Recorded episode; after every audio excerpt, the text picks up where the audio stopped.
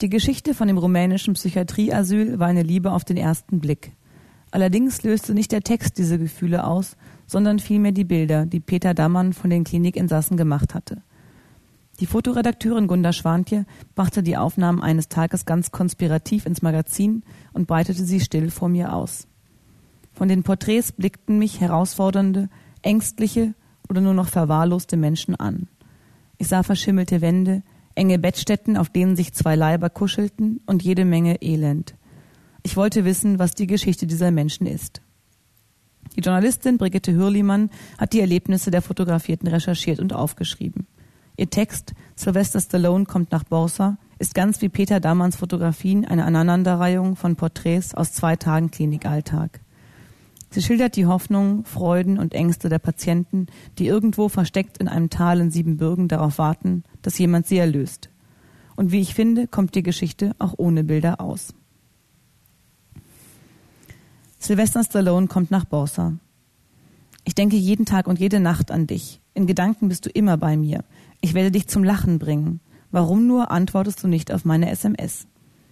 Die Stimme des rumänischen Popstars jault aus den Lautsprechern und begeistert singen alle mit. Es ist Discoabend. Ein paar Dutzend Frauen und Männern jeglichen Alters hopsen auf der Tanzfläche, die im Wesentlichen aus einer Ecke im kahlen, ungastlichen Essraum besteht, dort, wo kurzerhand ein paar Tische und Stühle zur Seite geschoben worden sind.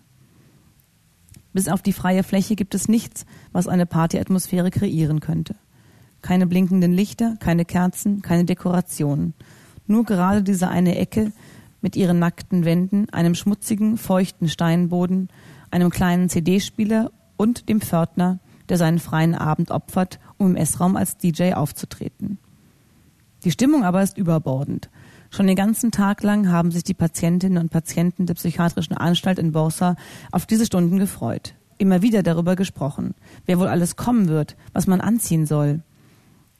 Die Nisa tanzt ausgelassen, ihre beste Freundin Christina hingegen drückt sich noch immer verschämt auf einem Stuhl, den Kopf gesenkt. Wie immer dominiert Monika mit ihren Kapriolen und ihren beiden Verehrern von Anfang an die Szene. Ion hat seine Tochter Diana zum Tanz aufgefordert, die heute zu Besuch kam, und sogar einige der Pflegerinnen und Pfleger, die Nachtschicht schieben, mischen sich unter die Patienten. Normalerweise meiden Angestellte und Besucher jeglichen Körperkontakt mit den Verrückten, aus Angst vor den Flöhen und Krätzemilben, die sich in der Anstalt ungehindert verbreiten können. Die Flöhe stecken in den dreckigen Matratzen und zerfetzten Kleidern und spazieren gut sichtbar auf den Körpern der Insassen herum. Die hygienischen Bedingungen sind hier, in diesem ehemaligen Landschlösschen mitten in Transsilvanien, gelinde gesagt, katastrophal. Und das ist nur eines von den vielen gravierenden Problemen in dieser rumänischen Anstalt für psychisch erkrankte Erwachsene und andere Außenseiter der Gesellschaft. Die Klinik wurde 1957 gegründet und ist seither Abstellplatz für Menschen, die nirgendwo mehr unterkommen. Der Umgang mit Psychiatriepatienten ist im heutigen Rumänien das unbedingt und so schnell wie möglich EU-Mitglied werden möchte, immer noch skandalös. Nach Jahrzehnten unter dem Joch eines totalitären Regimes hat es der Staat bis heute nicht gelernt, gegenüber seinen schwächsten Bürgern die nötige Verantwortung und Rücksichtsnahme walten zu lassen. Die Klinik im Dörfchen Borsa, eine von circa 40 ähnlichen Anstalten, ist ein Schandfleck für Rumänien. Das sagen auch einheimische Ärzte, Professorinnen, Behördenmitarbeiter, Politiker oder Journalisten. Wer einmal als unheilbar psychisch krank eingestuft wurde, als notorischer, vielleicht aggressiver Alkoholiker oder einfach betagt und pflegebedürftig ist und von der Familie nicht betreut wird, der landet hier in der Klinik, abgeschoben und vergessen, weit weg von jeglicher städtischer Infrastruktur. In Borsa weisen kein Wegweiser und kein Schild darauf hin, dass in diesen Gemäuern 220 erwachsene Patienten unter menschenunwürdigen Umständen vor sich hin vegetieren. Die Chance, dass die Erkrankten die Klinik lebendigen Leibes wieder verlassen können, ist äußerst gering. Auch für die 24-jährige Denisa, die gleichaltrige Monika und die 30-jährige Christina. Sterben ist hier Alltag und Normalität. Bausa bedeutet Endstation.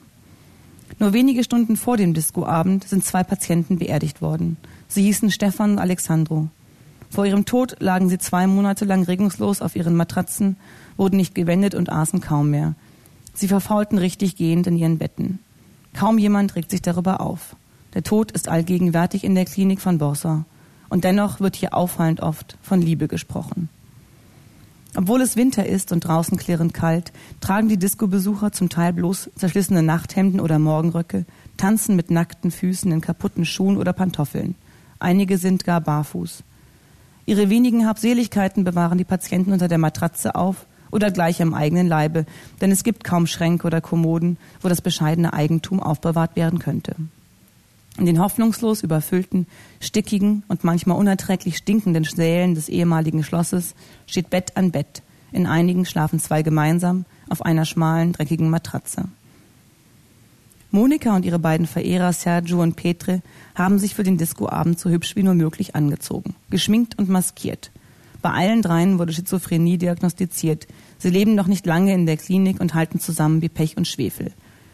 Falls sie nicht gerade eingesperrt sind, gehen sie Arm in Arm durchs Klinikgelände, küssen abwechselnd Monika und dürfen sogar gemeinsam die Mahlzeiten einnehmen, obwohl sonst streng zwischen der Frauenschicht und der Männerschicht unterschieden wird. Einen Tag später, am Morgen nach der Diskonacht, werden Monika und Petre allerdings keine Mahlzeiten in der Klinik einnehmen. Die beiden haben sich mitten im Tanzgeschehen zusammen mit ihrem Freund Sergio davongeschlichen, sind ins angrenzende Wäldchen hinaufgestiegen und haben sich trotz der klirrenden Kälte der Liebe hingegeben. Monika und Petre beschlossen daraufhin, nicht mehr in die verhasste Klinik zurückzukehren.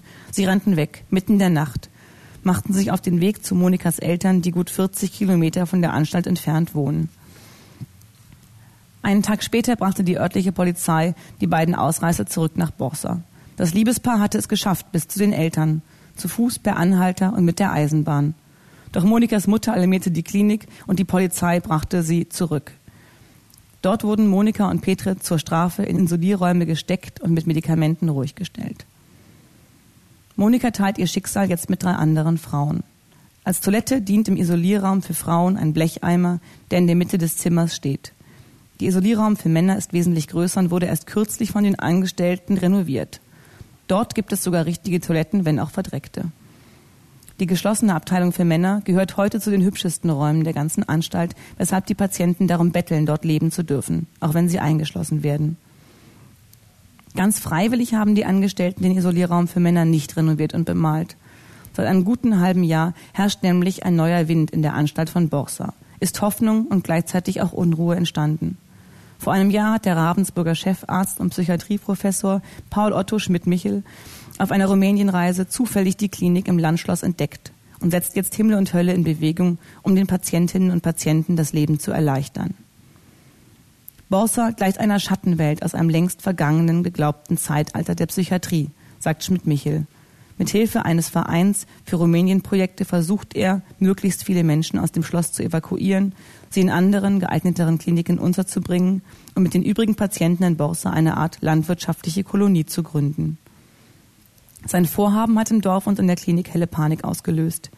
Die Anstalt ist der wichtigste Arbeitgeber der Gegend. Fast alle Angestellte kommen aus Borsa und Umgebung. Die wenigsten von ihnen bringen eine geeignete Ausbildung mit. Sie wurden in einer Schnellbleiche in die Belange der Psychiatrie eingeführt, verdienen einen Lohn, mit dem sie kaum überleben können, haben jedoch keine Alternative und sind dementsprechend schlecht motiviert. Doch besser eine ungeliebte, schlecht bezahlte Arbeit mit fraglichem sozialen Prestige als gar keine. Die Dorfautoritäten, vom Pfarrer, Bürgermeister, Polizisten bis hin zu den Ladenbesitzern, betonen die Bedeutung der Klinik für die Gemeinde. Waren es vor der Machtübernahme durch die Kommunisten die adeligen Schlossbesitzer, der ungarische Clan der Banfi, die den armen Bauern im Dorf Arbeit und ein kärgliches Einkommen verschafften, so hat es heute die Klinik diese Funktion übernommen. Zuerst müssen wir die Mentalität der Menschen ändern, sagt die junge rumänisch-ungarische Ärztin Elisabeta Turos, die seit sieben Jahren in Borsa arbeitet. Erst wenn die Menschen lernen, anders, respektvoll und verantwortungsbewusst mit Psychiatriepatienten umzugehen, sind nachhaltige Verbesserungen möglich. Es muss ein Umdenken stattfinden. Doch das ist ein langer Prozess. Elisabetta Turos wurde am Discoabend von einem Patienten nach dem anderen zum Tanz aufgefordert. Sie scheint ihren Patientinnen und Patienten sehr verbunden, unterstützt die Pläne der ausländischen Helfer nach Kräften. Als eine der wenigen Klinikangestellten obwohl auch sie um ihren Arbeitsplatz fürchten muss, falls die meisten der Patienten tatsächlich ausgelagert werden. Fast jeden Morgen wartet Christina vorn an der Pforte auf das Eintreffen der Ärztin. Wie die meisten sehnt sie sich nach Aufmerksamkeit, Zärtlichkeit und Körperkontakt. Sie gilt als oligophren und schizophren, lebt seit zehn Jahren in der Klinik. Noch vor einem Jahr hoffte die 30-Jährige auf eine Rettung durch Sylvester Stallone. Sie hatte in einer alten Fernsehzeitschrift, die ihr in die Hände geraten war, sein Bild gesehen und sich sofort in den Filmstar verliebt. Sie schrieb ihm einen Brief. Stallone, ich liebe dich sehr. Ich will, dass du schnell hierher kommst und mich mit nach Miami nimmst. Ich warte an der Pforte auf dich. Liebe, liebe Grüße von Christina. Sylvester Stallone ist bis heute nicht in Borsa eingetroffen. Dafür hat Christina eine verletzte Taube gefunden und sie bis zu deren Tod gepflegt und sie dann im Wäldchen vergraben. Dort, wo Monika ihre Verehrer bei klirrender Kälte geliebt hat. Seit die Taube tot ist, kümmert sich Christina um den Kater von Mariana, die im Raum nebenan lebt. Im Dorf erzählt man sich noch heute von der Baronin. Kurz nach Ende des Zweiten Weltkrieges wurde Hortensia Banfi, die letzte ungarische Feudalherrin der Gegend, von den kommunistischen Machthabern Rumäniens davongejagt. Bevor sie für immer aus Borsa verschwand, soll sie einen Fluch ausgesprochen haben. Aus diesem Schloss soll eine Irrenanstalt werden.